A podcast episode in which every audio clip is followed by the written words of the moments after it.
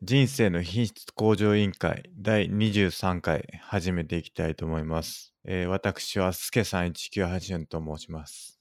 はい、D マゴットです。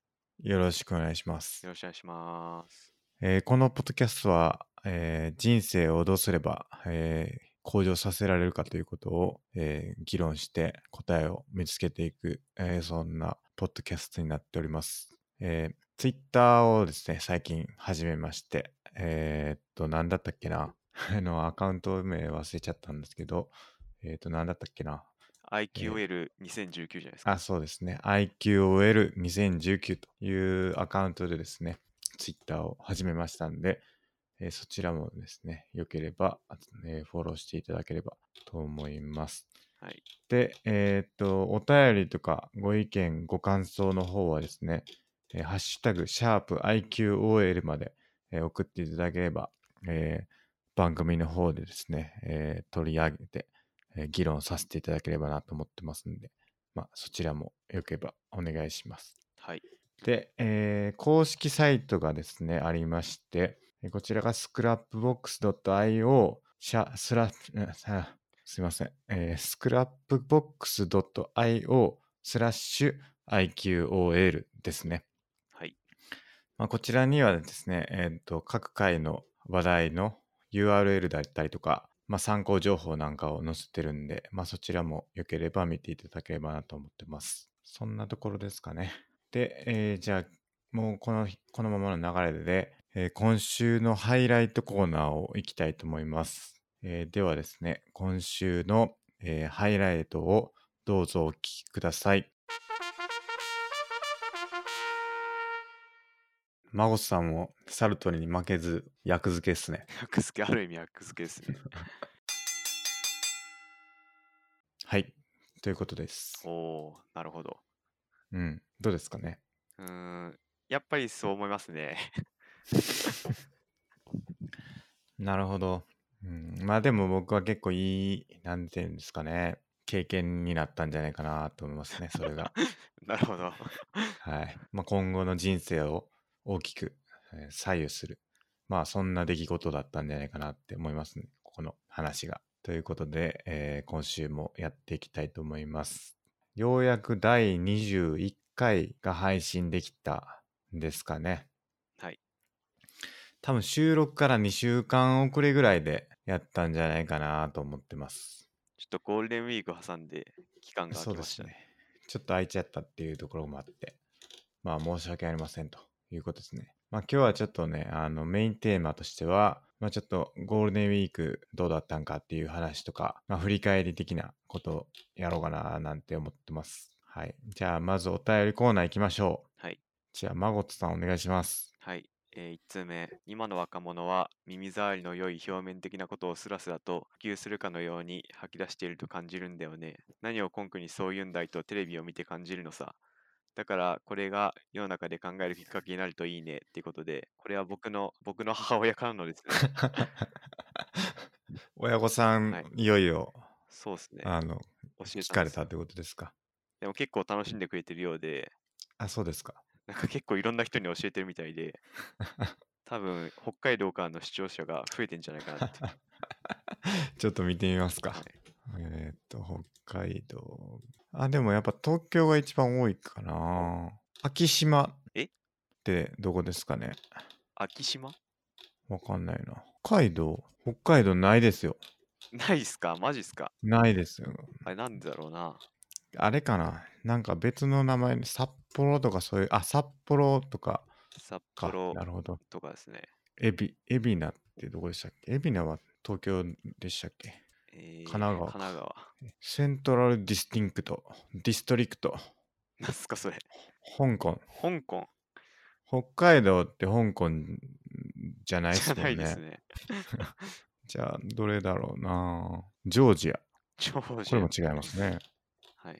まだ反映されてないかもしれないですね、あーひょっとしたら。まあ、それか、はあの、地域の判定がい、不そう正で確すなね可能。性も確かに。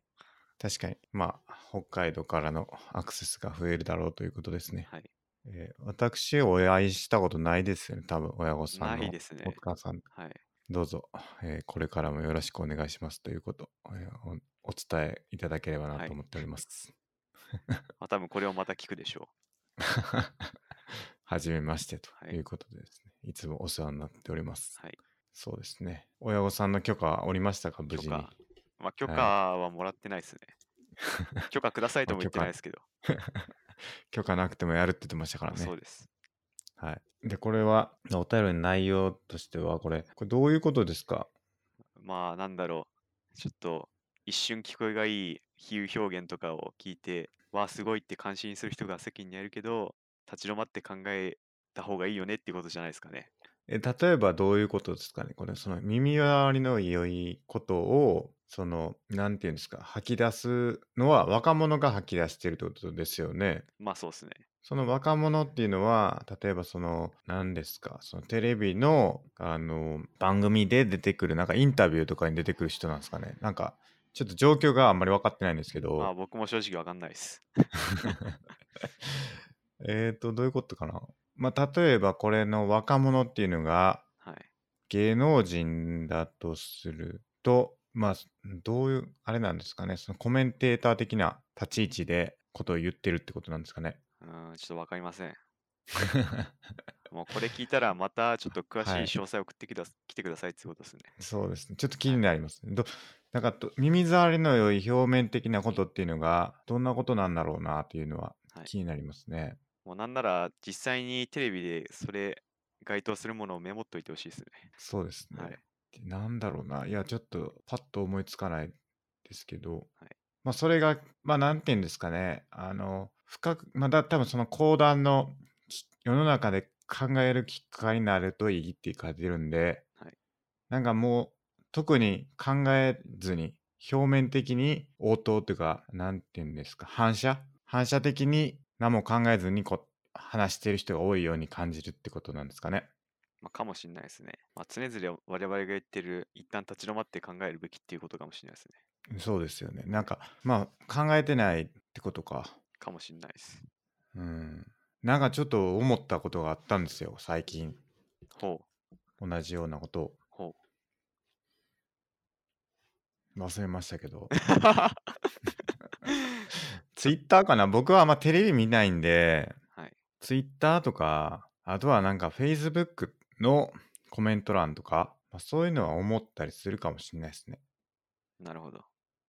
その、発信するっていうよりかは、発信されたことを真に受けるというか、誰かがこう、素晴らしい記事だみたいなことで展開したものがあったとするじゃないですか。それを、この人が言ってるからきっと素晴らしいに違いないって思って、真に受けてしまうというか、自分で考えずに、まあきっとその記事はいいんだろうと思って、そのまま素晴らしいと言ってしまうみたいなことは、まああるんかなって思ったり、もう僕自身も結構あるんですけど、結局前回、前々回か、の話で、まあ結構バイアス、誰が言ったかというか、同じ正論を言ってても、その誰が言ってくれたかによって結構受け入れるか受け入れないかっていうのが変わってくるみたいな話で、なんかこう、Facebook とか、まあテレビでもいいんですけど、なんかちょっと信頼する人が言った言葉を、まあなんか無条件に受け入れてしまうっていうのがある種こう表面的に言われたことを受け入れてしまう立ち止まって考えずにあのスッと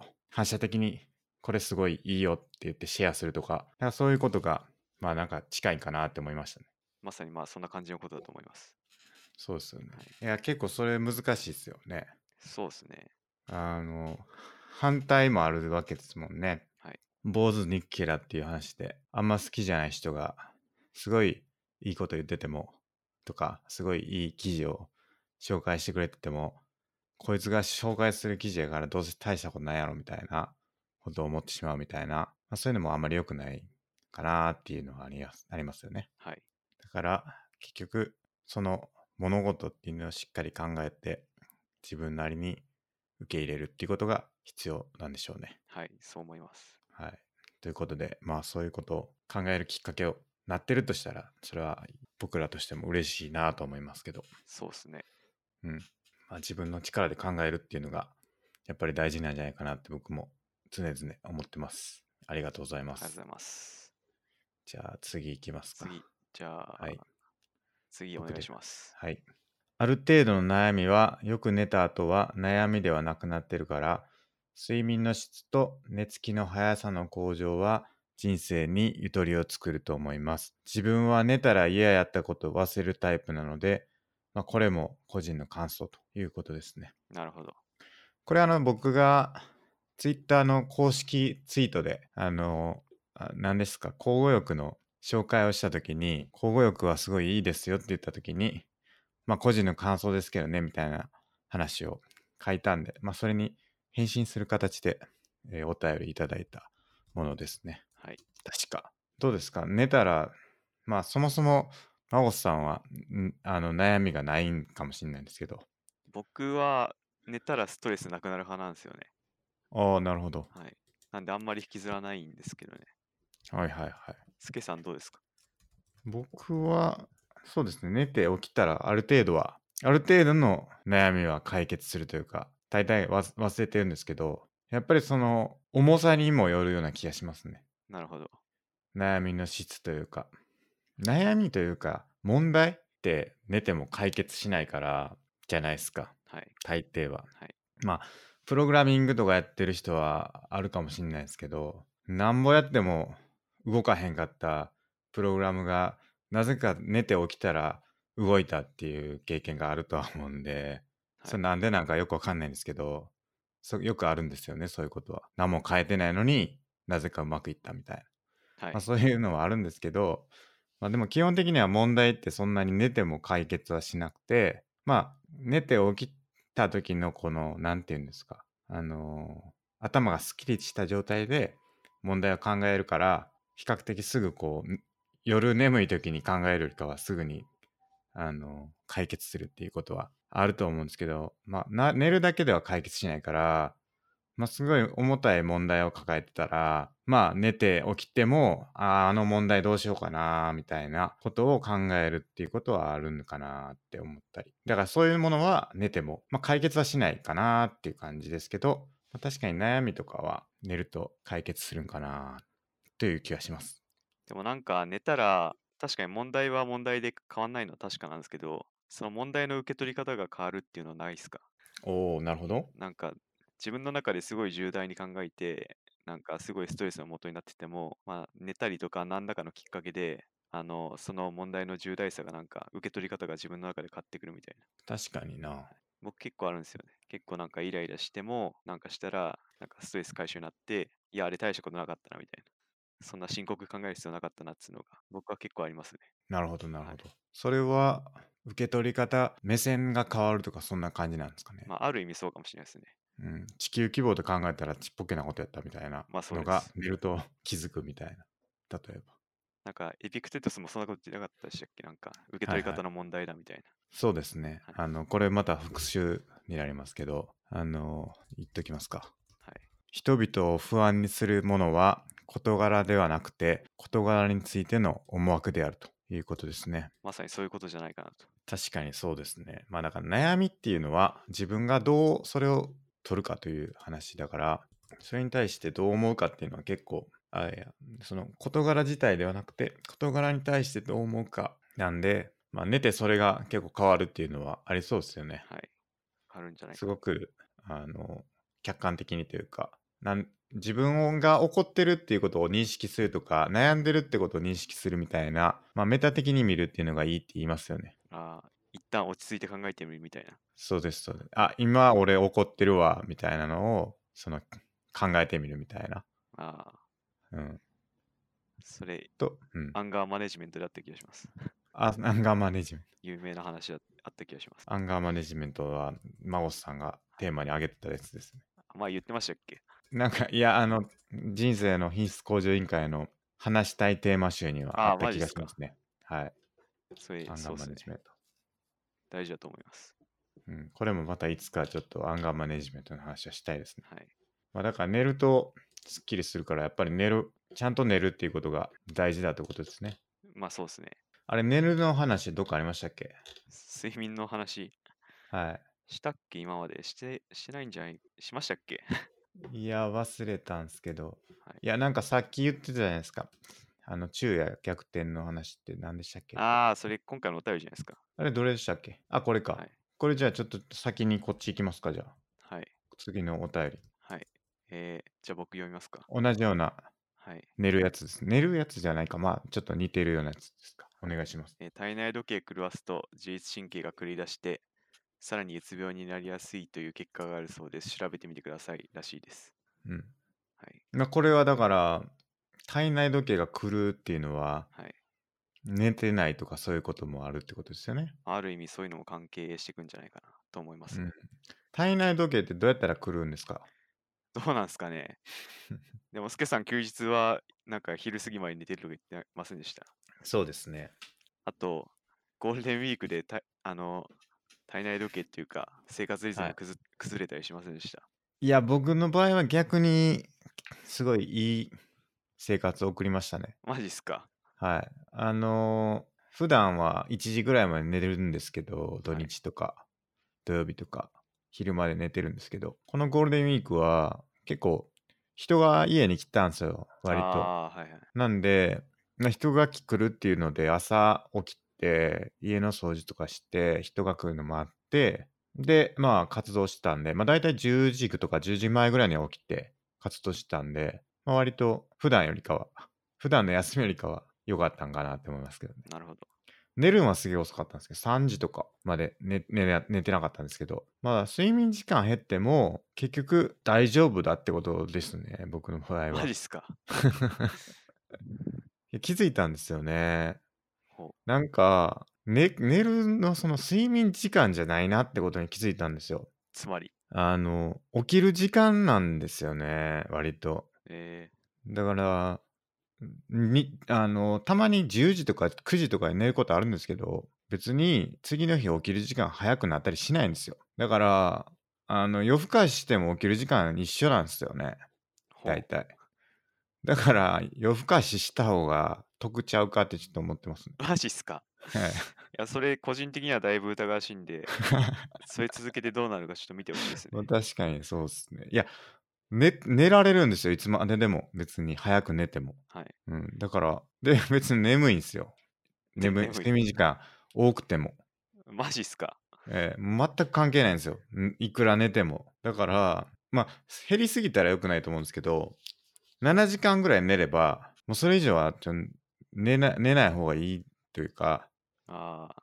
うん、じゃあその最低ラインを守ってれば、スケさんの体調は一定であると。そうなんですよ。で、大事なことは何かというと、8時に起きちゃいけないってことなんですよ、僕の場合は。ほ8時とか7時とか早起きしてはいけない。なぜ、なぜならば、なぜならばっていうか、10時 がベストですね、僕う。の。あー10時起きあはのベスト。 10時起きがベストです、本当に。ほうん。だから、遅く寝てもいいけど、10時までは寝て、寝たいっていう感じですよね。うえ、スケさん普段は、その会社行くときとか何時起きなんですか普段9時ですね。9時ちょっと前ぐらい。ほう。ちょっと早いんですよ。ああ。1時間くらい早いと。は早いんですよ。なんかね、これは不思議なんですけど、10時ちょっと前ぐらいに、めちゃくちゃ目が覚める瞬間があるんですよ。別に、早く起きても、早く寝ても、遅く寝ても。だからその時がもうベストなんですよね、起きる。なるほど。うーん、何なんですかね。まあ人によってそういう、なんかベストな睡眠時間とか違うって言いますからね。うーん、難しいですね、なんか。まあだから、体内時間狂わすって、まあなんか日光浴びないとかもありますよね。あなあ、るほど日光を浴びないと、そうなんだろう。体体内時計狂うらしいですね。なんか25時間をリセットするんでしたっけえー、23時間でしたっけあれ、そうでしたっけ昔は地球回るの早かったから、うん。確か1日もみ短かったです。それが名残って言われてますけど、確か。なるなるほどなちょっ。と調べてみよう。薄々しらまあ、調べてみてくださいってことなんで、これちょっと調べてみましょうってことです ね。体内時間なぁ。あ、ほんどうとですか25時間出てきた。孫さんは狂狂ったんですかこのゴールデンウィークは。ちょっと狂いましたね。でもなんか、働き始めたら普通に戻りましたよ。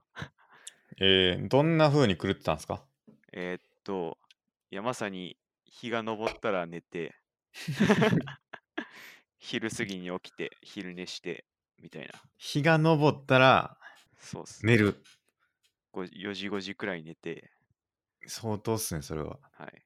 それは LOL やってたんですかそうゲームしたり、あとひは昼い寝したりして、あどんどんずれてって、あ、やばいっすね、それは。あと、ちょっとなんかそのゴールデンウィーク期間中、ジムが休みだったんですよね。祝日は休みっていうことで、練習なくて、なんか練習あると結構、なんか引き締めなんですけど、生活が。ない分結構、なんかずれましたね。なるほど。はいずーっとっすか。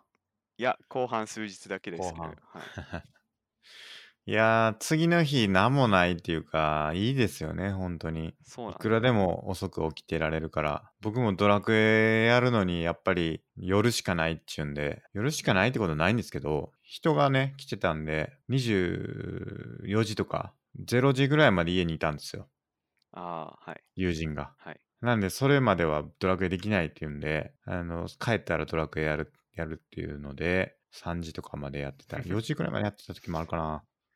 結構やってますね。いや、結構やっ僕といい勝負じゃないですか。 確かに。今夜は頑張るぞみたいな感じになっちゃってね。あの、やりましたね、ドラクエ。だいぶ進んだ。えそれでも起きるのは10時だったんですかあ、そうです。マジっすか10時に起きてました。あの、4時ぐらいに寝ても、10時に、もう人が来るんで、あはい。ーあ、ある意味10時そういうなんか用事があって起きなきゃダメっつうのはいいっすね。うん、でも全然眠くならなかったですよ。マジっすかうん。いいっすね。全然大丈夫ですよ。10時はもうベストですね、やっぱり。4時に寝て10時に寝るのがベストなんじゃないかっていう気が。まあでも続けられるかどうかちょっと怪しいな。そうっすね。ちょっとそそれ続けてみてほしいっすね。どうなるのか。いや、ちょっと会社があるときには難しいですね。会社出社時間がありますから、確かに。決まってますからはいね。だから僕次転職するなら、朝は起きた時間に来ていいっていう会社に行こうかなと思ってますけどね。いいいっす ね。え今までそういう会社なかったんですか前職あの、とか前職は近かったですね、かなり。あーですよね。はい。まあ、起きた時間が出社時間みたいな。あ起きた時間がというと、その起きてから準備して会社に行った時が出社時間みたいなほ感じだったんで。まあ、あと、会社ってすごい近かったんで、歩いて5分とかのところに住んでたから、あの10時に行くとしても、9時45分ぐらいまで寝てても全然大丈夫なんで、まあ、それも良かったですよね。じゃあその時は、スケさんのベストの10ほぼ10時起きが達成でされきたったてこ。とですか多分そうですね。おーそれが良かったんでしょうね。うん。まあなんか、ゆよく言いますよね。あの、会社の出、あの、通勤時間でしたっけあの、会社から家への距離の長さが幸福度に反比例するってやつあありますよね。あ、はい。ちょっと聞いたことあ るかも。うん。なんだっけ幸福度と出社。ん通勤時間か。うん。通勤時間が長い人ほど幸福度が低いみたいなね。まあでも実際そうだと思いますけどね。孫さん近いんでしたっけ僕近いっす。 歩いて5分歩い 歩いてはいけないですね。歩いてはいけない。まあでも、一息で、はい。あの、あの、なんだろう、ドア開けてから席着くまでうん。 25分くらいなんで、なあ、いいですね。はい、まあ近いですね。近いです。僕は今3、40分かな。あでも結構比較的近いですね。うん、かかりますね。なんで、まあ、できれば皆さんあの会社の近くに住むといいんですけど、高いですからね、会社が都心に近いと。そうですね。家都賃心もにあるときついですね。うん。まあなんか、あとは都心に近くにみんな行きますから、めちゃくちゃ電車混みますしね。そうですね。やばい、あれは。通勤ラッシュに会うと、もう本当に。はい、 そうなんですよ。だから、通勤ラッシュですよ、本当に問題。うつ病の原因は多分。なるほど。ええなんとかしてほしいな。はい、じゃあ、次行きますか。はい、行きましょう。えっと、僕言いましたけど、あれ僕か。えー、っと、どっちや僕、まあいい、僕言いますか。は、お願いします。えー聞いて興味もあ湧い、んすいません。聞いて興味も湧いたのもあって、千葉の DIC 河村記念美術館にマーク・ロスコ見に行った。人生の品質向上したということですね。どうですかマコマオさんのあのマーク・ロスコの話のマーク・ロスコですよね。そうです、すごいです。素晴らしいこでれす、これ行ったことあるんんですかマオさん。僕あります。えある、あるんですけど、ちょっと遠いんですよね。千葉の離れ、離れたところで、なんか一応確か東京駅からバスが出てるんですけど、ー、あ、バスなんだ。まどあでれだも、なんか1日1本とかで、大体行くとしたらみんな車なんですけど、結構いいとこですよ。てか、めちゃくちゃいいです。いマオさんはでバスで行ったんですかや、なんか友達の車で行きました。うーん。え、ここはいつもマーク・ロスコが展示されてるんですかれそうですね、常設されてますよ。あ、常設されてるんだ。へえ、あ、本当だ。へえ、すごい。なんか今あのページ見てますけどはい、のどかな感じでそうなんですよ。良さそうっすねはい、自然もあってこれ絶対あの行った方がいいです。あ絶対行った方がいはい、めちゃくちゃいいとこなんで。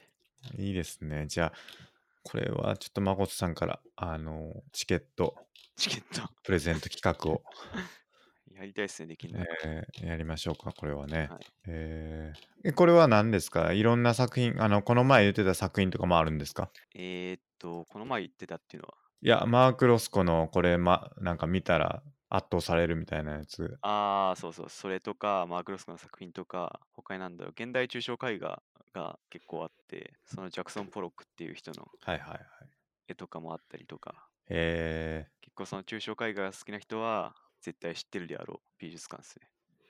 すごいなあこれはもう何ですか他に周りには何かあるんですか周りに、いや、あんまりないんじゃないですか。うんじゃあもうこれを目的に皆さん行かれるはい感じですか、そうっすね。えー YouTube ある。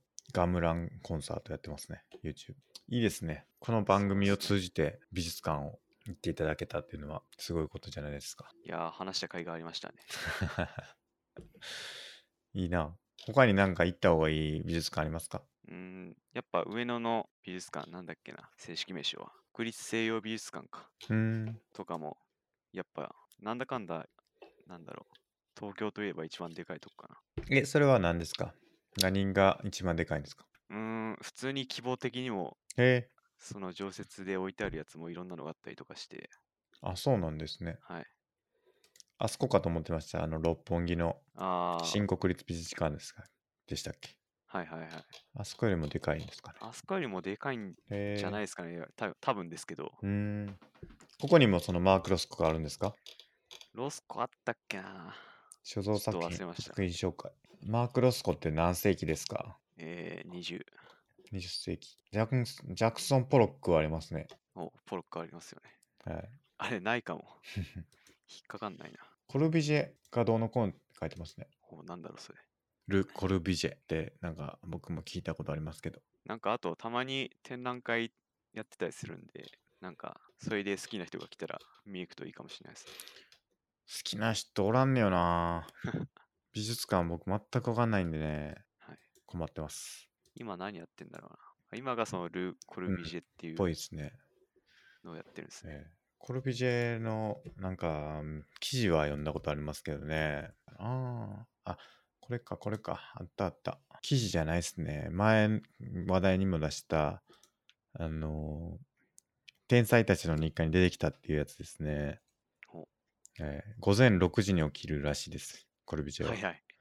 で45分間柔軟体操をして朝のコーヒーを飲んで午前中、えーい絵で絵を描いたり執筆をしたりして午後2時に仕事場に行って5時半に帰ると、まあ、そんな生活をしてるみたいですねすごい規則正しいですね。いやそうなんですね規則正しい人が多いんですよ天才はこれを見て僕もねあ早起きしよう思ったんですけどねどうも難しいとやっぱ10時が最高であると。 10時起きですね。まあ、あの、そういう人もいましたね。早い人多いですね。でも、早起きの人多い。やっぱり。前も言いましたけ ど。あの、役付けのサルトルもなかったですかサルトルどうでしたっけサルトルは、 薬中のサ役ルト中ル。サルトルは、でも午前中に3時間、夕方に3時間ほなんで、2、3時間しか寝てなかったっぽいですね。 マジっすか。うん。それもやばいっすね。うん。すごいですよね、サルトル。やっぱり前も言いましたけど、ランチ2時間かけて赤ワイン1本とともに流し込むんですからね。夜は睡眠薬を飲んで2、3時間死んだように眠る。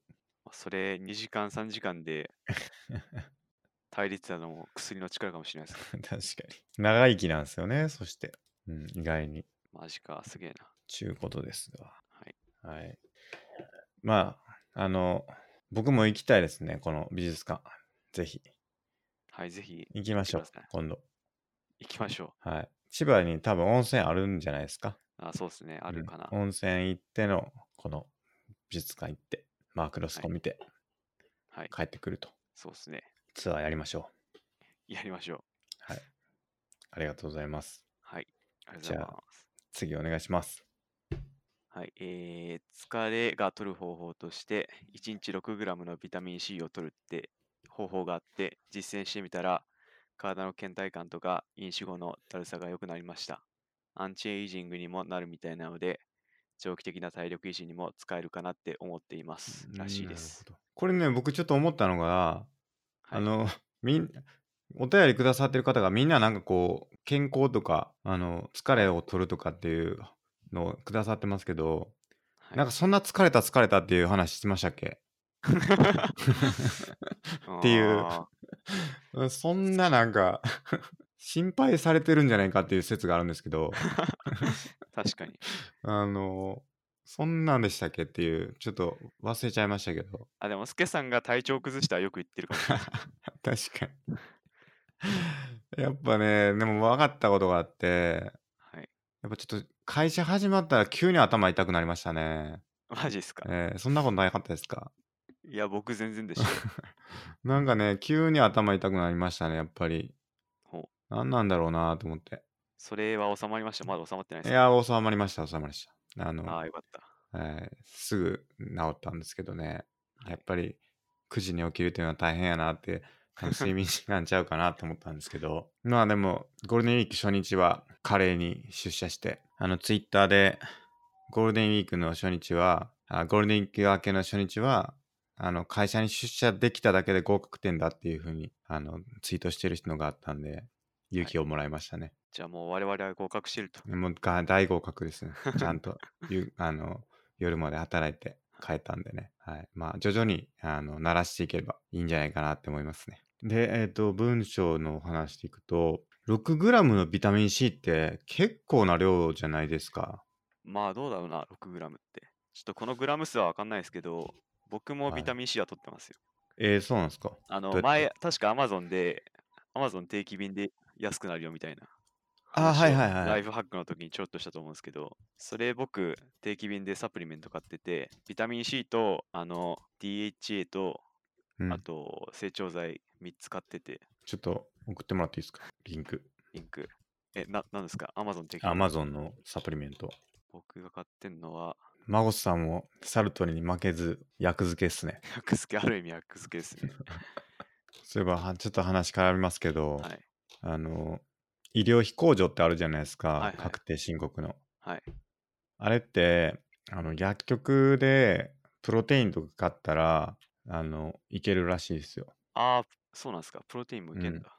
あだからその薬局で買ったものであれば医薬品としてマジっすあのかいけるらしいですよ。あの、僕、ドラ聞いッた話グスにトよアるとでお菓子とかむっちゃ買ってるんですけど、 それ多分いけますよ。 マジっすかまあそれはあまりいいことなのかどうかわかんないですけどいけるかいけないかで言うといけるっぽいですよ。えあとなんか僕知らなかったんですけど、あの、医療費って、あの、会社でまとめてもらったりしてます最後、あの、年間こんだけお医者さん行きましたよ、みたいなやつを、なんか、もらえるらしいんですけーあど、僕は毎月来てますね。えー、そうなん多だ。分その保険協会によってはい違はいうと思うんですけど、はい。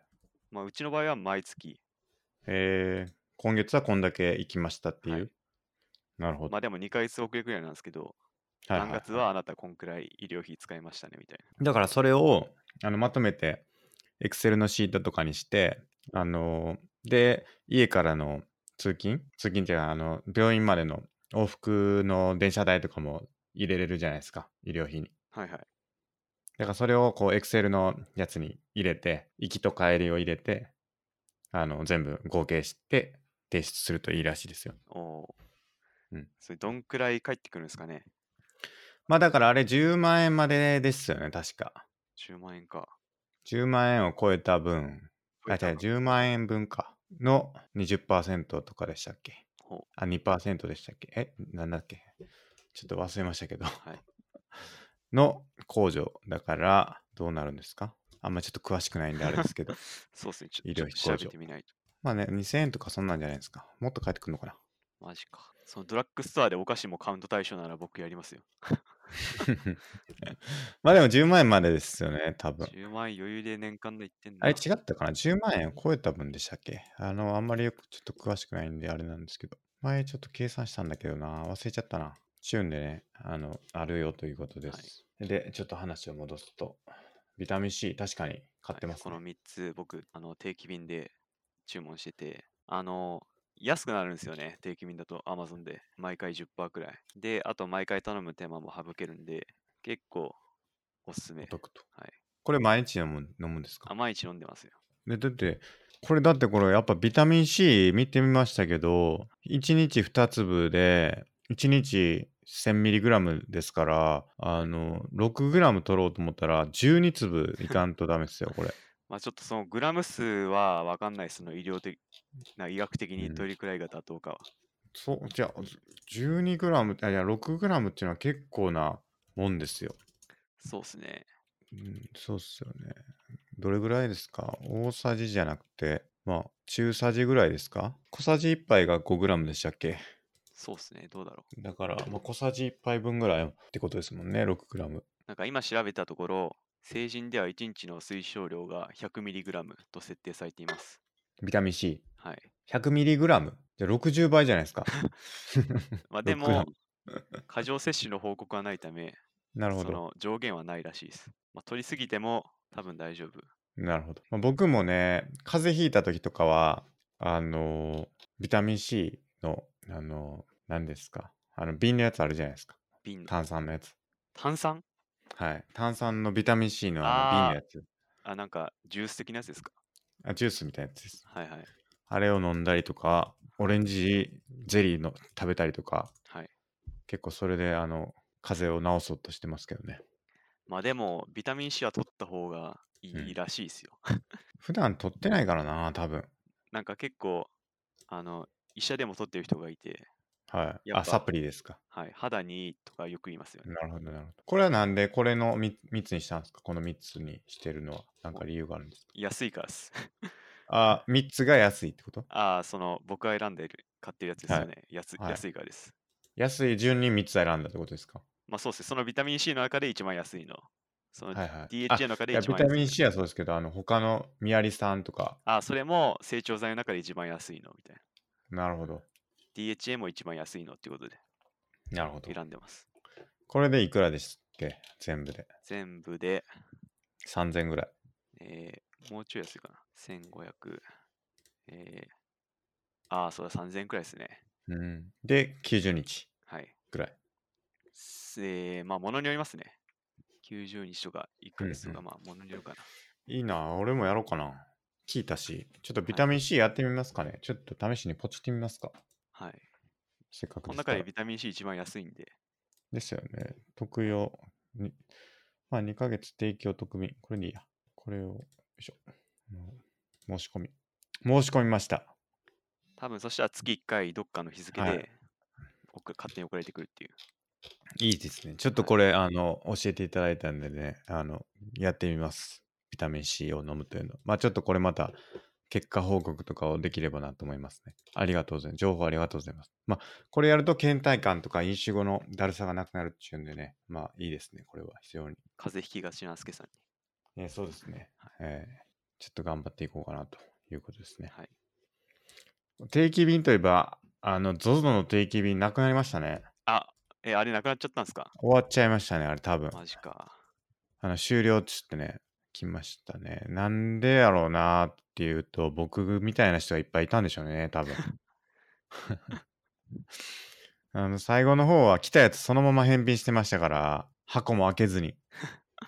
あ、返ほん品もとできるんでしたっけ返品できます。あの、来たやつをそのまま返すっていうのができるんで、それするともう、何ですか、あの、一切お金かかんないんで、あ、マジですか。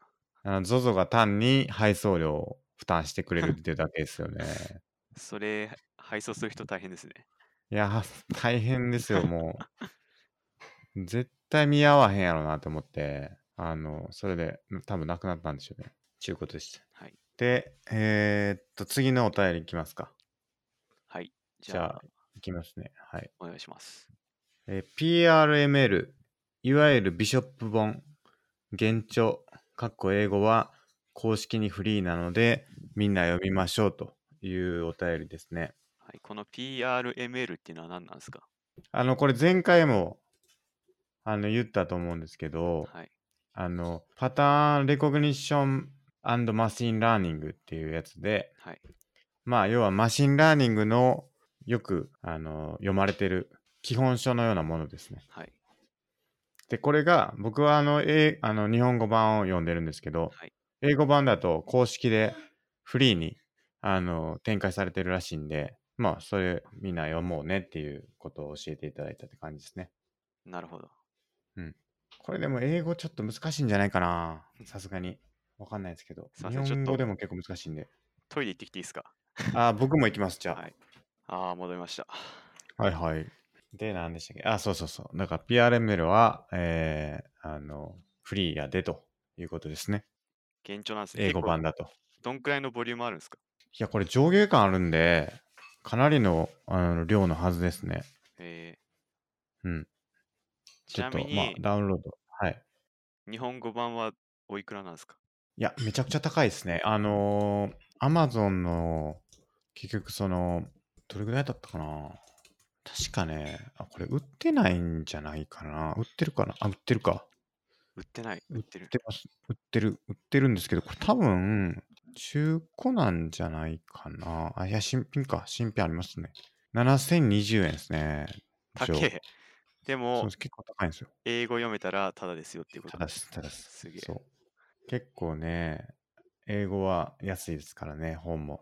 なんで、まあ、これ、読めたらいいですね。皆さん、ぜひ挑戦していただければと思います。情報ありがとうございます。じゃあ、そんなところですかね。で、えー、っと、えー、っと、まあ、もうすでに1時間経ってるっていうことなんですけど、はい。じゃあ、まず100リスト、ささっといきますか。はい。で、100リストの方は、じゃあ僕の方からいくと、あの、ニュあのニューラルネットワークの、あの、コーセラのコースですね、ディープラーニングの、が、コース1が終了したっていうんで、はい。 4月21日に終了したみたいですね。はい。ちょっと最近お休みしてるんですけど、またやんなきゃなーって思ってますね。はい。あと3つのコースが残ってるんで、ちょっとやんなきゃいけないんですけど。はい。それがやりましたと。で、あと、皇居ランは1回行って、これがですね、あの、すごいスコアが出て、28分40秒というですね、あの、5キロを30分切りを達成しました。え、あの、30分切りがずっと目標なんでしたよね。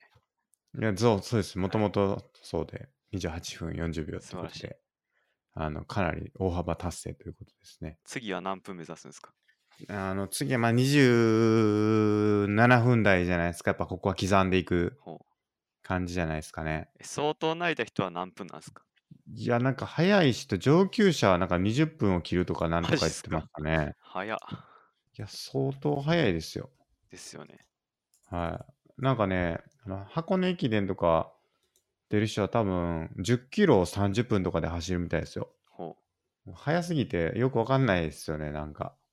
やっぱマラソンのなんか上位の人って、なんか僕らが全速力くらいのスペースで走ってます、なんか走ってますからいね。や、そうですよね。だって、3分切るってやばくないですか ?1 キロ。そうですね。 1キロ3分切るって相当っすよ。ね。はい。ええいや、違う違う違う違ううん。そうですよね。1キロ3分ってことは、100メートル18秒ってことですもんね。はい。やば。普通に50メートル9秒ですからね。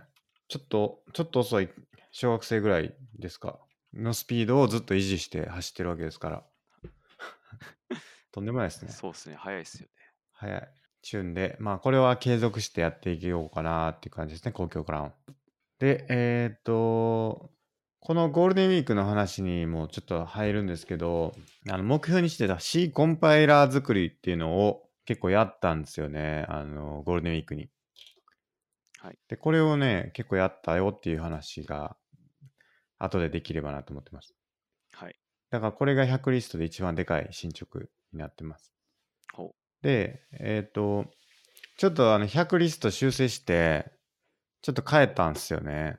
何かっていうと、もともとあの FPGA で何かやるみたいなのがあったと思うんですけど、それも全部ひっくるめて、ちょっとなんかやり、野望ができてですね、何かっていうと、あの CPU を作って、その上に動く、あのーあの、何ですかね、X8664 っていう、あの、なんかよくわかんないんですけど、まあ、そういう CPU のチップセットですかね、命令をエミュレートするやつを作って、まあ、これなんか僕よくわかってないんで、なんかこれ、そういう記事があったんで、これそのまま書いてるだけなんですけど、はい。まあ、それを作って、で、今、C コンパイラー作ってるんで、はいそれを全部こう、ガッチャンコして、あの、自分の作った CPU の上で、あの、C の、あの、プログラミングをして、コンパイルするっていうのをやりたいなって思ってるっていうのが、ちょっと野望としてきたんで、これちょっと100のリストに入れたいなと思ってますね。あの、質問なんですけど、はい。 CPU を作るってどっから作るんですかえっ、と、まあ、どっから作るかですけど、ちょっと今思ったのは、はい。もう TOKIO みたいにケイ素から作るのかなと思ったんです けど、それ、それもね、あの、いい質問というかね、あの、あるんですよ、実際。もうすけさんがどっかの鉱山行って、ケイ素を取ってきて、っていうか、TOKIO ってそんなことやってんですかいや、それに近いような、いや、さすがに CPU は作ってないと思いますけど、 のすごいな。 なんか最高、確か最高のラーメンを作って、まず小麦作りだみたいなことを言ってるはずなんで、なるほど、なるほど。多分な、なんだろう、時を風に考えれば、はい。もうケイ素からですよ。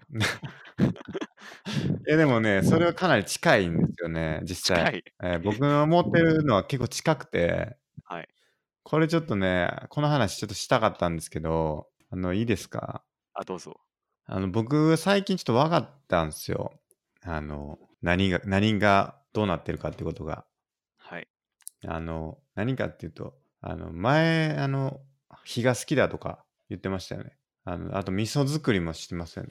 ミソ、はい。はい。で、やっぱ、僕はね、テクノロジーの獲得っていうのが結構好きなんだってことを分かってきたんですよ。要するに自分が何ができるかっていうか、まあ、TOKIO と一緒だと思うんですけど、はい今の人たちというか僕らって、いろんなこう技術に支えられて生きてると思うんですけど、ポンとこう無人島とか放り出されたら、結構何もできないことってけ多いと思うんですよね。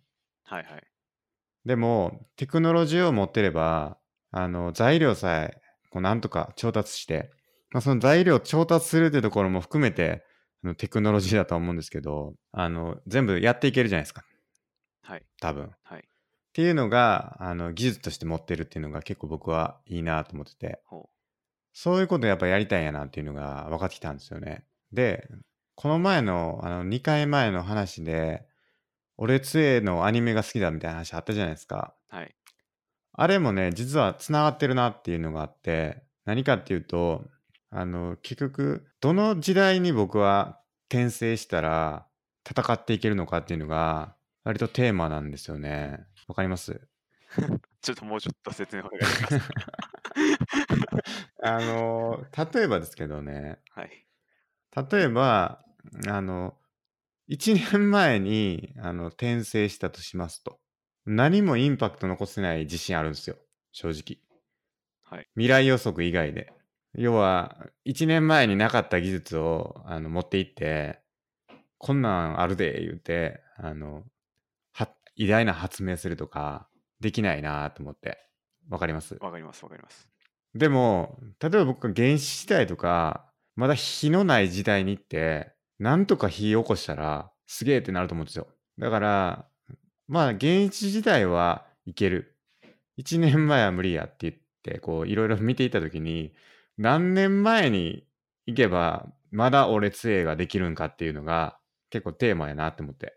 おー産業革命頃に行ったらどうなのかとかな、はい。あの、戦前、第二次世界大戦前やったらどうかとか、まあ多分、1900年代は多分無理ちゃうかなって思うんですよね。1800も多分無理だと思うんですけど、あの、大抵の時代は僕無理だと思ってて、それ結構ね、興味ありますね。なるほど。うん。つまり、じゃあ、すけさんは、あの、結構、まあ、比較的最近で戻って、うん。俺杖できる技術が獲得したいなっていうことなんですかそうですね。まあ別に、俺杖がしたいわけではないんですけど、ちゃんとその身についた技術っていうのがあーあるっていうことが大事だと思うんですよね。ちゃんと自分一人から、こう、アウトプットできるそう技。術が備えてあるかっていう話ですかね。そうです。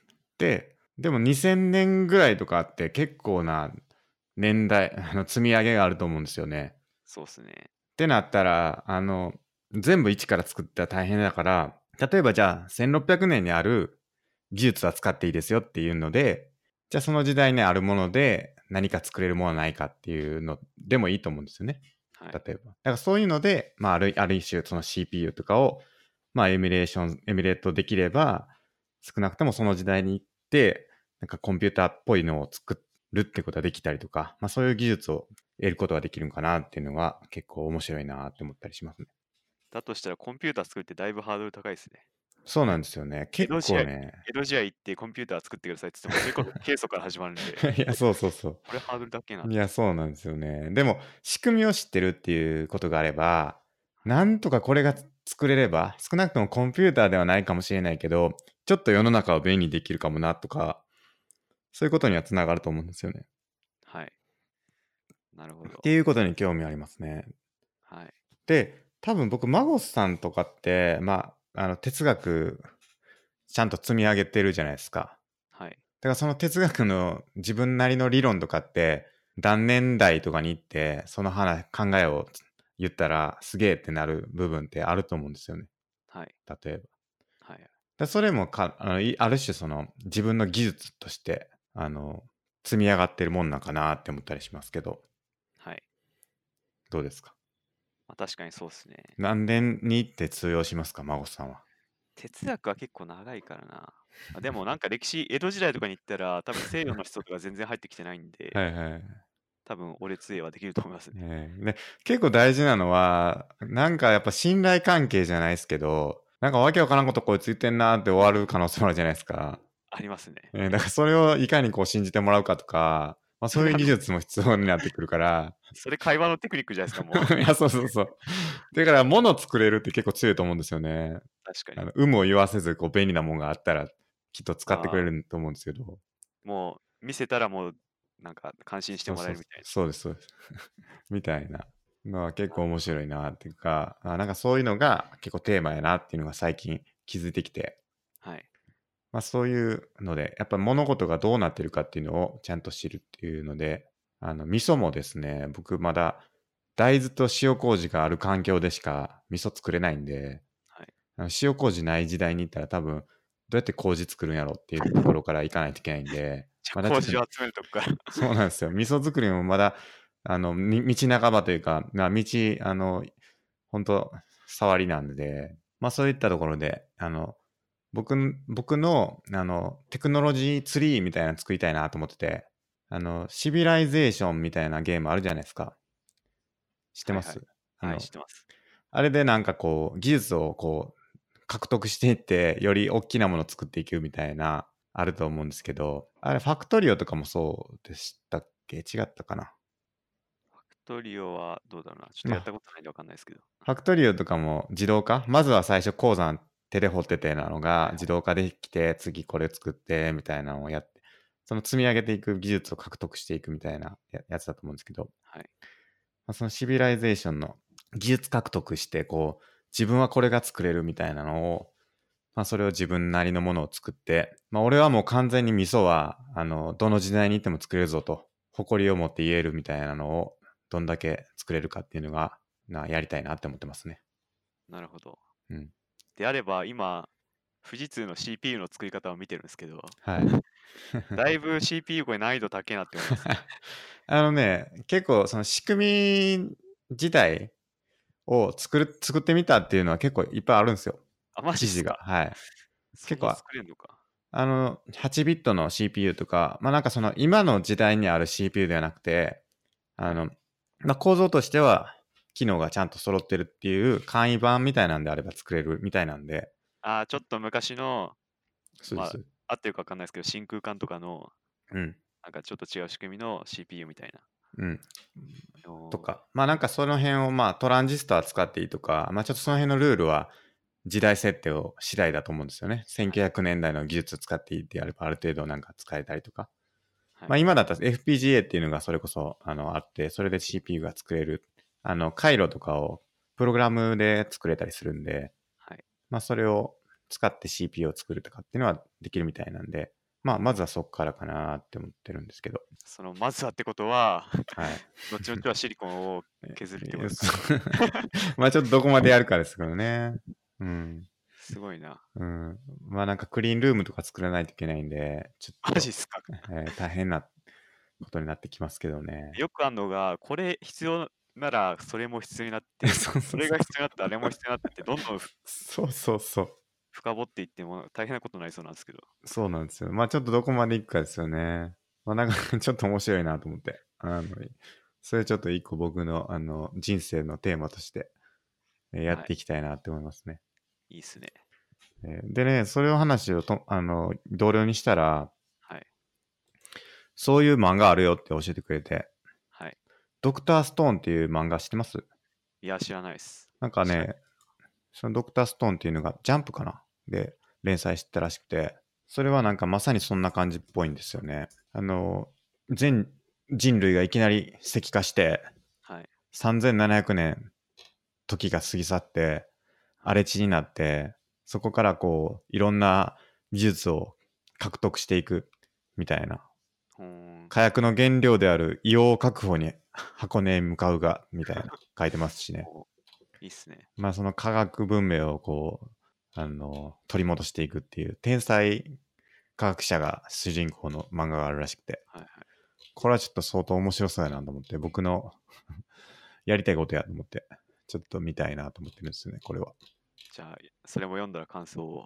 そうですね。はい。あと、そうなんですかっていう、その女子高生が、 あの、遭難する、はい。そういう漫画もあるみたいですね。それもまたなんか似たような、携帯作ったりするみたいなんですけど、なるほど。無人島で。本当か携帯作る。 すごいな。えーなんかそんなこと言ってましたけどね。まあ、チューンで、あの、やっぱ技術獲得っていうのが相当なテーマであるということですね。すいません、ちょっと長くなってしまいました。ちょっと、孫さんお願いします。はい。えー僕の100リスト。はい。まず格闘技関連で、はい。ダースチョークを得意技にするっていうのは、これ自分の中にある程度のクオリティにいったんでいいかなと。なんすか、このドラゴンクエストのなんかボスの名前みたい な。あの、これも動画貼っときますわ、ショーノートあに。お願いします。はい。まあ、締め技ですね。えはい。ー、どういう締め技なんですかなんだろうな。これ表現しづらいっすね。相得手の意技に、うん。相手の片腕を、あ、はいでも言いづらいな、これ。相手の片腕を拘束しつつ、うん締めるみたいな。わかんないっす。まあ、今締め技動画ですそうですはね、い動画、あの、マゴスさんの YouTube の動画、あの、上げてもらえれば。ちゃんと撮ってます 自分のは撮ってないですね。自分のも上げてもらえないとちょっと困りますよね。さすじがゃあに 今。度撮ってきま すか。そうですね、YouTuber デビューしてもらっう て、ちは、格闘ダ技ース、チョークやりますって。ダースチョークやってみたみたいなやつ、ちょっとお願いします。ちょっと考えておきます。はいっていうのが一つ。次は、アベンジャーズエンドゲームね。これを公開初日、ちゃんと見てきましたよと。あれしたね、 結構ネタバレ限界の体制でやってましたね。そうですね。限界体制で。いや、これ、スケさんまだ、その、マーベル映画全部見てないですよね。い見てないやつ。やもう絶対映画館で見た方がいいです。マジですか。はい。なんで、できたら、もうパパッと、長いんすよ。ずそっうなんと言ですよねってるんですけど。できたら、見てほしいなっていうところですね、映画館で。確かにそうですよね。いや、アベンジャーズもね、あの、アイアンマンはい。 ですよね。だからさっきの話で言うと。あはは一から作るっていう話ですか。そうです、そうです。確かに。アイアンマン1、一から作ってますからね。そうそうそうそほぼう。じゃないですか。はい。だからかなりアイアンマンには共感するんですけど、あの人すごすぎるやろって思いますよね。ちょっとトニーは天才すぎますね。やばいっすよね。あんなんようやるなぁ思いますけどね。実はっすよね、確か。実は 実はじゃないと思いますけど。い違うんすか。や、実はではないと思いますね。 アベンジャーズは実はベースのノンフィクションじゃないんですかではないと思いますね。さすがに異星人はそ攻れめ てきてない。それはちょっと幻滅というかあれですね。まあでも、めちゃくちゃ楽しかったんで、なるほど。なんか映画の歴史史上、なんか1番目か2番目かのペースで、あの、すごいらしいんで、なんかタイタニックを抜いたとかっていうニュース見たような気がします。で、アバターに攻め迫る勢いみたいな。なるほど。まだ公開して間もないけどみたいえー、すごいな。な言ぁわれてるんで、えそんだけアベンジャーズを見てる人が多いっていうのがすごいですよね。そうっすね。うん。やっだっぱて、、はい。スケさんみたいに今までの見てないから、ちょっとっていう人多いかなって思ったんですけうど、ん。そうでもなかったですね。だって単体では見に行かないですよね。行くのかなまあ、誘われていくか程度の人はいるかもしれないですけど、うん。にしても結構やっぱ人気が出てるっていうか、なるほど。はい、あの、キャプテン・マーベルでしたっけはいはい。あれはなんか、あの、全く見てなくても楽しめるって話でしたけど、あ今回のやつはそうどうなんですかアベンジャーですズ・エン今ド・回ゲーのムは、今までの全部見てるのが望ましいです。望ましはい。い。望ましいが、まあ、映画館で見るということであれば、見てなくてもまあまあ、ある程度いいんじゃないかかってことです。はい、ある程度は。楽しめると思いますよ。なるほど。はい。うんまあでも今皆さんじゃあぜひ、あの、全部バッと見ては。まあ、バッと見れるわけないですけどね。いや、長すぎんすよ。やっぱり。歴史がある から、やっそぱうなんりで。すよアベンジャーズも。大変やな、ほんま。あの、僕今、ちょっとこの前も話しましたけど、ガンダム見てるんですけど、ガンダムも歴史長いじゃないですか。長い。それでようやくアベンジャーズのその気持ち分かりましたね。長いわ、みたいな。いや、そうですよ。あれもあって、あれもあって本って当に言われても、いや、長えなっていうのが、いやわかったちょっとね、やることいっぱいなんですよね、ちょっと。はい。あの、もう今日のこの配信時間からもわかると思うんですけど、やっぱやりたいこといっぱいあ って、はい。選ばないとなかなか時間が難しい。はい。アベンジャーズがなかなか食い込んでこない、そこに。そうですね。そうなんですよ。もう1年くらいやっ見たいぱという気持ち休はあるみほしいですね。いや、ほんと間違いないですね。そんくらいあったらいろいろできるのに。確か1年休みあったらアベンジャーズもきっと見れるでしょう ね。逆に言うと1年ないと無理ちゃいますかね。はい。見るのに。かもしれないですね。ええあの CPU 作りもあるし。 そうっすよね。アベンジャーズ見たらアベンジャーズ作りたくなりますから ね、また。確かに。いや、アイアンマンどうやって作るんやろうみたいなはい話になってきますから、まあ、ちょっと、見たいですけどね。そうですね。まあ、時間が、時間と余裕ができたら、ぜひ、はい。というところですね。はい。えー次は、どこかの美術館展覧会行くって、あい行ってきまうんした。どこ行ったんですえーかっと、有楽町にある三菱ほのう美術館で、あー、る気がするな。はいなんか歴史、歴史ありそうななんか豪華な建物の中に美術館があって、そそこへラファエル・ゼンハの奇跡っていうなんか、うんラファエル・ゼンハっていう一派の美術、美術の一派の、はい。その展覧会を見に、見てきましたね。ええなんか、もともと知ってたんですかいやその。僕全然知らなかったです。ええこれさ、誘われて行ったとこですそか。うですね、友達にチケットあるからって言われて、はいじ。ゃあ行くっつって行ってきました。どうでしたうーん。やっぱ僕はマーク・ロスコとかの方が好きだなって思いました。現代抽象絵はいやっぱなんかそのラファエル・ゼンハとかうん。あの結構宗教的なモチーフが多くてああ。あとなんか神話とかはいはい。ギリシャ神話とかちょっと見ててもどこ誰か分かんなくてその良さがあんま伝わってこないんですよね。わかるなそれは。まあなんだろうそういうヨーロヨーロッパの文化の中で育った人ならまだ感動するのかもしれないですけどうん。僕はそんな馴染みがないんであんはまい感動できなかったなっていうところが正直な感想ですね。なるほど、なるほど。はいうん、多分僕も全くわかんないんだろうな。まあ、その点、現代抽象絵画は何も抱えてないんで、そういうものが直接感じやすいんですよね。なるほど。はい、あとは、次、えーこれまでの名詞を整理し、データ化するということで、はスケさん、名詞の整理とかしますい。やってないんですよ。やりたいなとは思ってなんるかんでパすチャけパど。チャって取って、はい。そしたらなんかデータ化してくれるみたいな。 8ですそう。です。 ででも、ちょっと正直これ、正直な感想なんですけど、8使ったら勝手に名詞のデータ削除されたり、なんかまだデータ入力中ですで止まってたりして、なんか使い勝手が微妙だなって思いましたね。え、携帯で全部写真撮るんですあ、かそうです。結構、それだけでも大変そうでなすんねで。すよ。結構今までの溜まってたのがあるんで、はいはい。ちょっと、まあでも1時間くらいあればできると思いますけど。なんかね、僕、どっかで見たんですけど、渋谷かどっかで、はい8の、あのースキャナーみたいなのが置いてある、ほうあの、カフェみたいなのがあったんですよね。えだからその、しあの、名刺を持って行って、はいそこでこう、名刺を置いて、バババーって取り込むみたいなのができるんじゃないかな。ーまあ、あと、人によって結構デザインがこ凝ってたりして、わかるな。あの、なんか習字のかっこいい字みたいなはいはい。で書いてる人とかがいて、はいなん。かそういうのだとやっぱ読み取りが微妙とかがあったりして、まあ、そういうのもあんだな確とかに思いましたね。いや、なんか、 僕も、あの、うん変わった名刺作ってる人いっぱいいますよ、なんか。あとなんか 木で透明になってるとか、はいはい。あの、木でできてるやつとかね、そうです ね。分厚いやつとか、はい1枚200円するって言ってました けど。超高いあ。ありますね、やっぱりほう。空き時間でなんか、名刺読み取りみたいな、えーそういうサービスがあるみたいですね。ルノワールか。ルノワールでできるんですよ。えーうん。そういうの使ってもいいかもしれないです。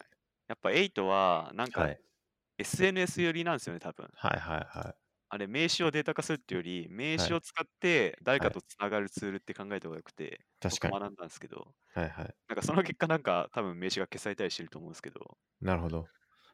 なんで単にデータ化するには、8はちょっと微妙なんです微ね。妙かもしれないです。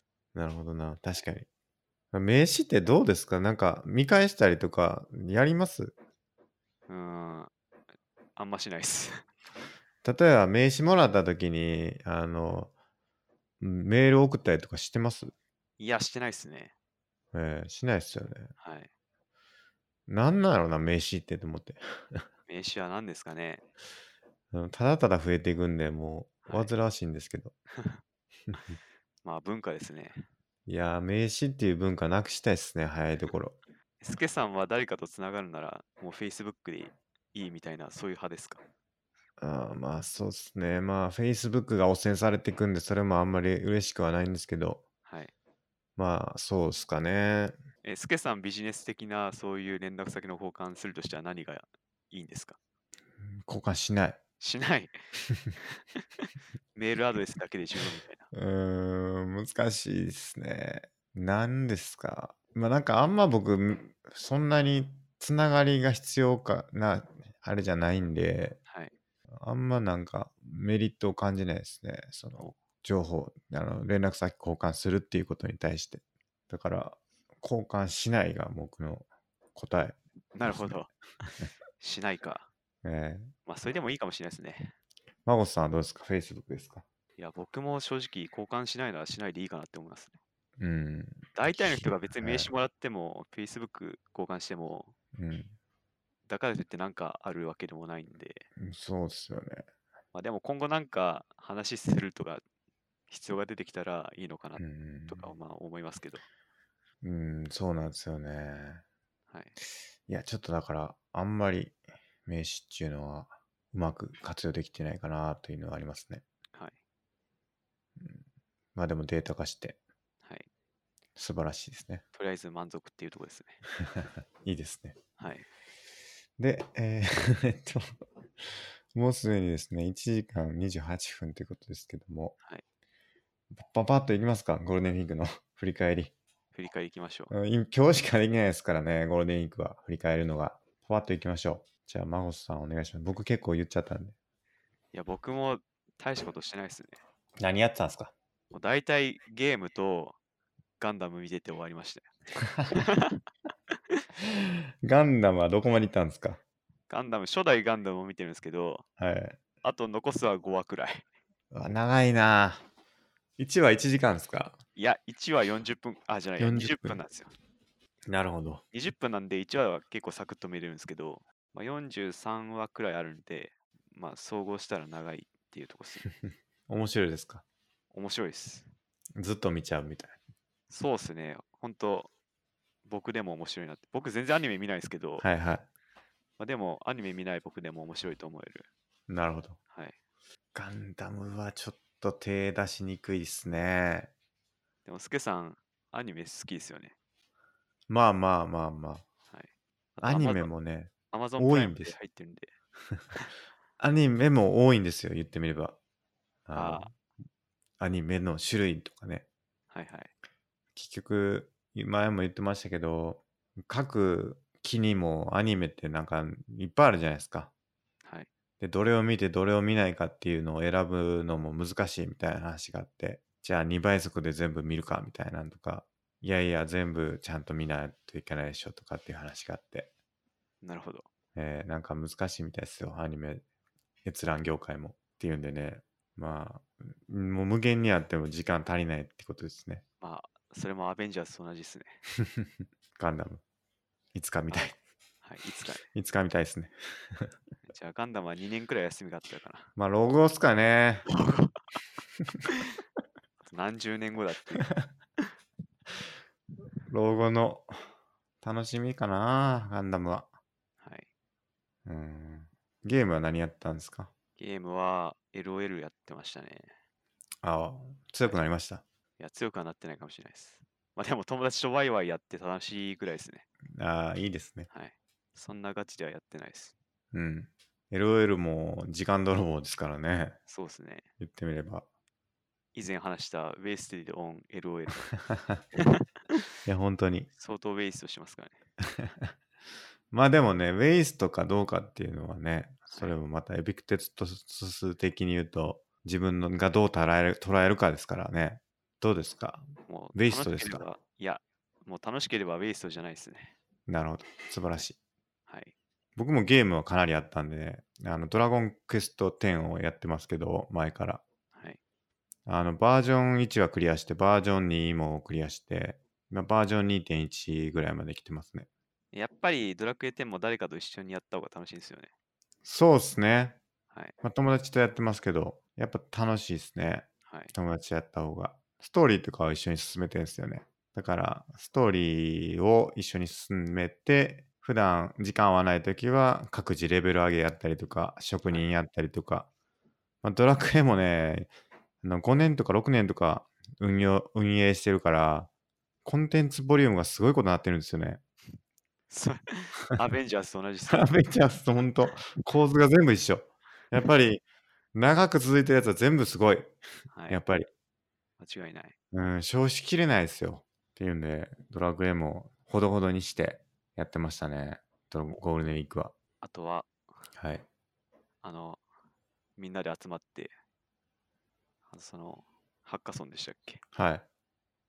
大介さんはやってたと。あ、そうなんですよ。あの、前ちょっと言いましたよね。あの、ゴールデンウィーク3日集まって、あの僕はコンパイラー作ろうかな、みたいな話をした、してたと思うんですけど、はいあれをやったんですよ。あの、いつやるかっていうのを話すときに、初日から3日にしよう言うて、あの初日から3日にしたんですよ。なんでかっていうと、そうした方が勢いが出るとほう。最初にこう勢いをつけて、あの、ある程度、コンパイラーの勢いができて、だいぶできてきたなってなったら、そのままの勢いをその残りの7日間も継続できるのではないかということで、最初にそのハッカソン持ってきてみんなで集まってやったんですよね。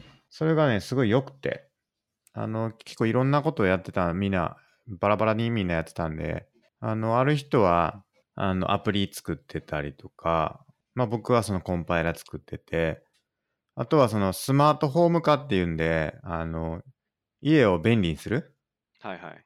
あの、Google ホームに、んあの、メッセージ投げて、あの、電気つけたり消したりとか、はい。あの、追い焚きをしたりとか。はいまあ、結構ね、物理ボタンとかも操作できるんで、あの、結構ね、いろいろなことができるっていうのをやってる人もいて、あとは、うーんと、まあ、勉強してる人もいましたね。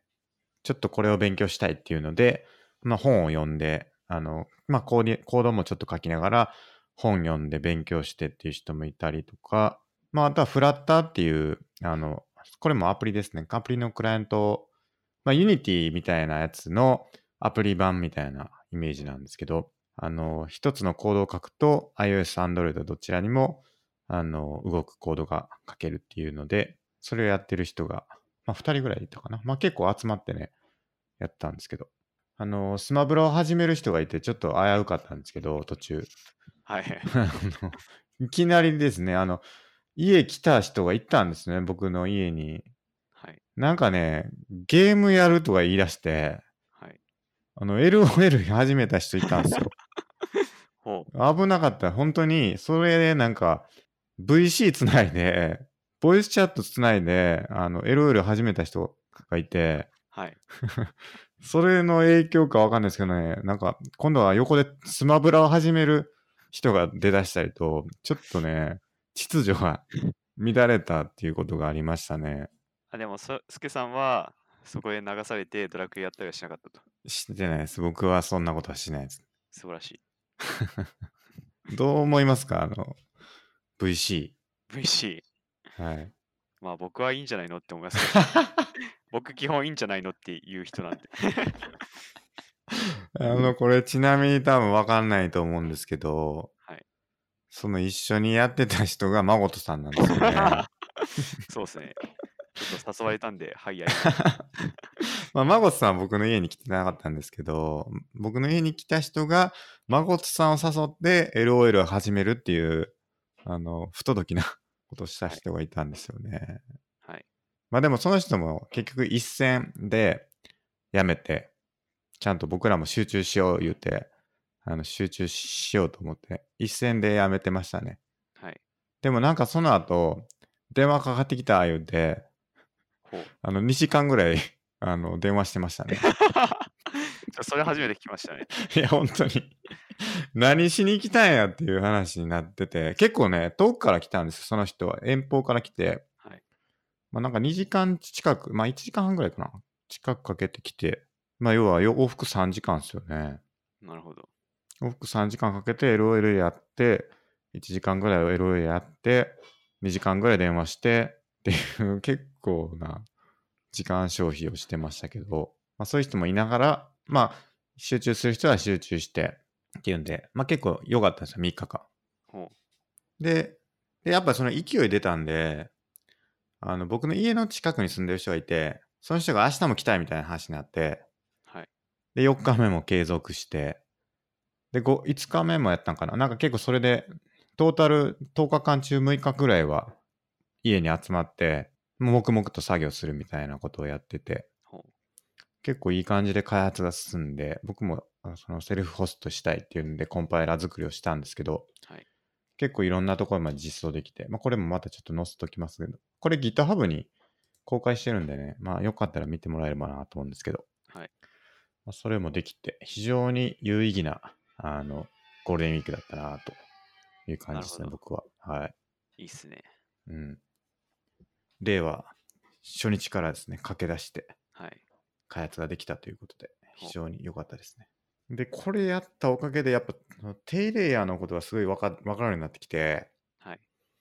まあ、僕ってももともとそのプログラミングやるにしても何かの上で開発するとかしかやったことなかったんでそのコンパイラー作るってなったそのアセンブリのコードを吐くんですけどはいはい。そういうレイヤーのことを全く知らなかったんで、まあ、なんか結構新鮮な感じですごい面白いなぁと思って非常に良いですね じゃあそれを進めていくと、いつかケイソンに至ると。そうなん ですよあのね、これすごい面白くて、そのコンパイラーって、そのコンパイラーを作る、な何言って るかわかりますあ、なわかりま すよ。あでも聞いてる人はわかんないかも。だから C は、C のコンパイラーを、えっ、と、コンパイルするのは何かみたいなあはい話なんですよね。はい。ええまああれもまなあんか元結構いろんなのをへ経由してるんですよね、確か。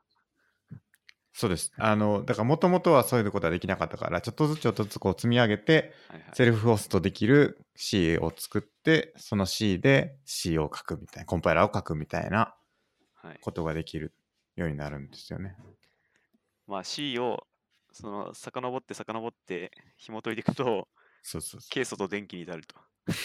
そうまあそこまで行くとちょっと変な話ですけど、 あの、結構ね、思考実験してる、その、ぶ本を書いてる人が、はい。その僕がその参考にしてる、参考にしてるというか、そのほぼそのまま実装してるだけなんですけど、はい。そのルイさんっていう人の思考実験で、もし世界中からいきなりコンパイラが全部消えたら、あの、復旧できるのだろうかっていうことを考えてる記事があって、はい。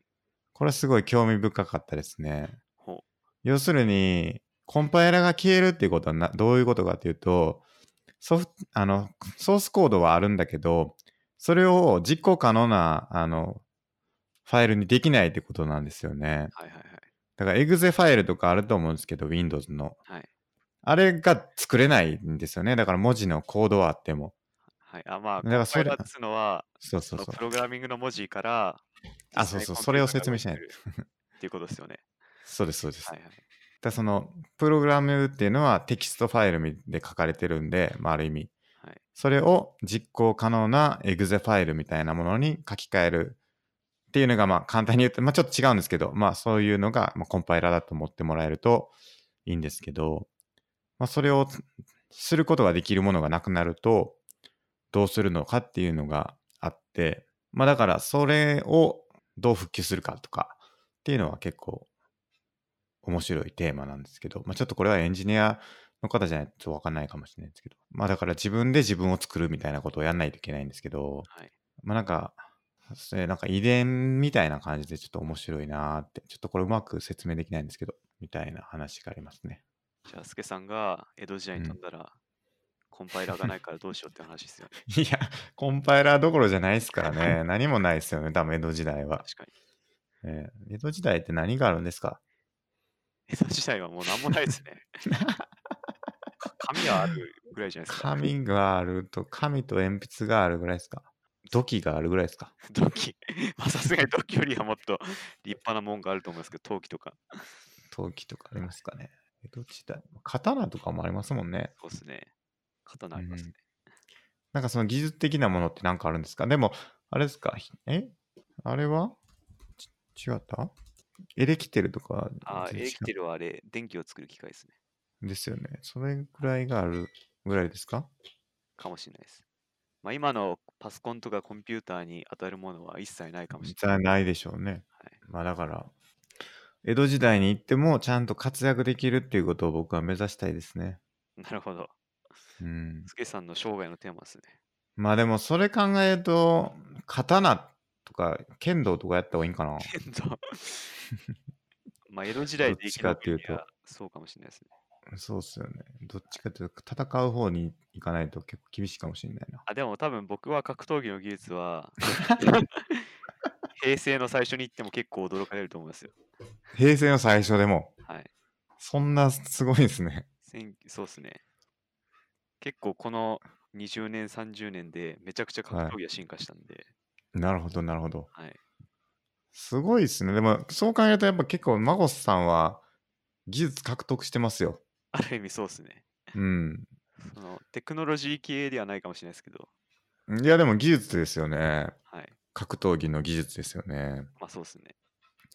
そういうなんかめちゃくちゃ進化してるものを持ってないですよね、僕は。まあそうっす特ねに。ちょっとその場で特にパッとない見せられるものがないかもしれないですね。ないなあ、なんもないなあ。なんかあるかな。チェロの技術。うーん、いや、ぜ昔の方がすごかったと思うん ですよ、全然。そりゃ、確かに。何の技術も持 ってないですよ。まあ確かに、手ぶらから見せてくださいって言われたらちょっと大体のものはきつういーかもしれない。ん、 その点格闘技めちゃくちゃ有利ですけどね。確かに。手ぶらでやってますから。確かになやっぱ裸一貫でやっていくっていうのがやっぱ大事っすね。そうですね。料理とかああ、料理いいんじゃないですか。うん、まあでも鍋とか素材とかもいるからな結局。なんだろうん。う。でも、江戸時代の料理わかんないですけどね。いや、そうっすよね。まあないわな今のところ。 結論ない。うん、ないっすね。これは。こればっかりは。ほううん、なんで、はいこれから習得していこうとはい。いうことですね。そうですね。えーちょっとやっぱそのリストを作って、人生最後、えー死ぬ時にですね、 こんだけ技術を獲得したんだっていうことを、今、言えるようにしたいですね。なんか、スケさんの求めるものが未来に行くというより過去に行くもんな んで、面白いなって思いまし た。なるほど。なんか、今こそ、なんだろう、それこそ人工知能とか、新しいものはをい作るぞとか、前に行くもんですけど、はい。スケさんは既存のものをこう掘り起こしていくっていうなんか方向性が違うなって面白いなって思いまし確かにな。でも、僕はその先にあると思うんですけどね。未来も。た。あーまさに温故知新的な。うん。やっぱりこう、知らないと、はいはい。まあだ、大体のものって組み合わせじゃないですか。はいっていうじゃないですか。はいはい。だからその、まずは敵を知るとほう。敵うん。か既存のものをちゃんと理解する。はいはい。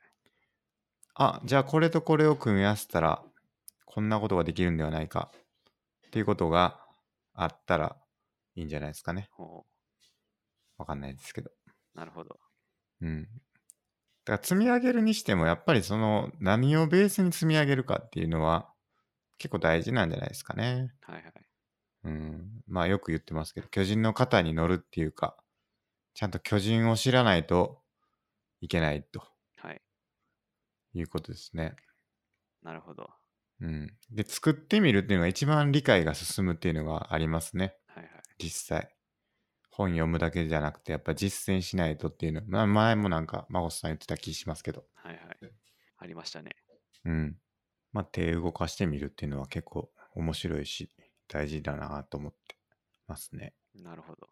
うんまあ、味噌はもうちょっと頑張れば習得できるかもしれないですね。麹の作り方が分かんなかったんですよね。ちょっと調べたんですけど。次は麹を集める方法を。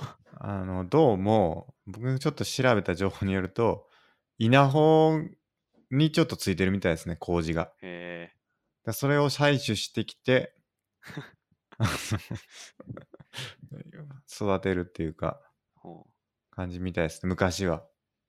じゃなあんですけど、はい最近はその麹を作る会社、多分科学的に作ってるのかな。まあ要は培養して麹を増やしてる、もやしっていうらしいんですけど、はい。それを作ってる会社があるみたいですね。なるほど。だからそこが牛耳ってるんじゃないですか、麹は。じゃあ、味噌作りうんも極めていくと、スケさんが田んぼに行って、ヤホー分けてくださいっつ って。麹もらいひょっまとすっ。してひょっとしたら夜中行ってね、こっそりやってて、 こらーっつってありえますなねっ。てるかもしれないですけどね。ええまあでも、カモス分野はちょっとやっていきたいですね。はい。カモシ業界。はいはい。攻めたいなと思いますけどね。麹、納豆、醤油、漬物。はい。はい。納豆。なんかあの、はい結構やっぱ班長っていう漫画あるじゃないですか。ああ、怪獣の。はい。あれはね、相当僕のバイブルというか、なんですよね。ほあれでも、カモスっていうの出てきて、あの、誰やったかな。あの、班長に出てくる、その、班長のだ、ななんだ、伊沢じゃない方が、見たことありますういや、読んだことないです。あのね、伊沢と、なんだっけ、主要人物。沼川。その沼川が漬物作りに夢中になって、そろそろ味噌作ろうかなっていう話を あのしてるんですけど、はい。最近。ほうまあ、それとかもかなり僕のやつに近いですし、多分沼川はね、僕に近いんだと思うんですよね、割 と。ほう。沼川は結構近いな。35歳やし。近い。あのね、なんか、ん感動しないんですよねっていう話もあって、あんまり。ほう。僕ってあんまり感動したりしないんですよね、みたいな話をしてて、その沼川が。はい。でも、あの、なんかあるだろうみたいなことを言って班長が言う言うんですけど、してそこのふ深掘っていくと、あの沼川は、あの人間参加、参加人間参加わかりますはい。人間参加う。んそうあの沼川はあの人がつか人が作った素晴らしい建物とかを見ると感動するらしいんですよね。ほちょっとどこにあったっけなちょっと待ってください。沼川は似てんな。う。いや、今もいろいろ調べてます。沼川。やっぱめちゃくちゃ面白いんでね、班長 も。ぜひ見てほしいですね。なるほど。ちょっと気になりましたね、今まで。あ、これか。あったあった。そう沼川があの感動して泣いたことがないっていう話をするんですよね。はい。親子の再会とか、オリンピック金メダルとか見ても全く感動できないって話をすると、伊沢が動物もので泣いてまうわみたいな話をするんですけど、それはなんかいろいろ言ってて、はい。その班長が泣くまではいかなくとも、ぐっと来たぐらいはあるやろ、みたいなこと言って、動物園に、博物館に行った時に模型で人類の歩みを表している展示があって、それを見て感動したり、蒸気機関とか自動車とかのゾーンを見てる時とか、大きい建造物を見ると、とかっていうと、い班長が、ズバリ沼川、お前の感動するテーマは人間参加。まあ要するに人間の英知とか歩みとかそういうのを感じると、わあ、人間ってすごいなと感動するタイプってこと、はいはい。みたいな話をするんですけど、これね、結構僕近いなと思ってて、 やっぱこの人間ってすごいなって思うのは結構僕も感動するんですよねあ。さっきの話で。その気やづっぱこう気づき上げた歴史とかを見ると感動そうそうそうそう。そうそう。だから沼川はかなり僕に近くて、味噌も作ってますしね、沼川。ちょっと僕だと思ってみんな呼んでもらえればなと思いますね。ちょっとそう言われると気になりますね。Kindle で買おうとかいな。うので、え Kindle で買おうかな。えー Kindle で僕も読んでます。カイジは読んだんですか開示読んでないですね。カイジ読んだ方がいいですよ。なるほど。カイジも結構長いですけどね。まあ、ささっと読めるんで、漫画なんで。カイジはぜひ読んでください。じゃあ、それもはい。チャンスがあったら。今日は結構いろいろ課題図書が出ましたけども、ちょっそと、そうですね、いろいろやっていければと思いますね。で、もうすでに1時間57分なんで、そろそろはい。お別れの時間がやってきたって感じですかね。はい。はい。じゃあ、そんなところですか。はい。はい。じゃあ、本日もありがとうございました。ありがとうございました。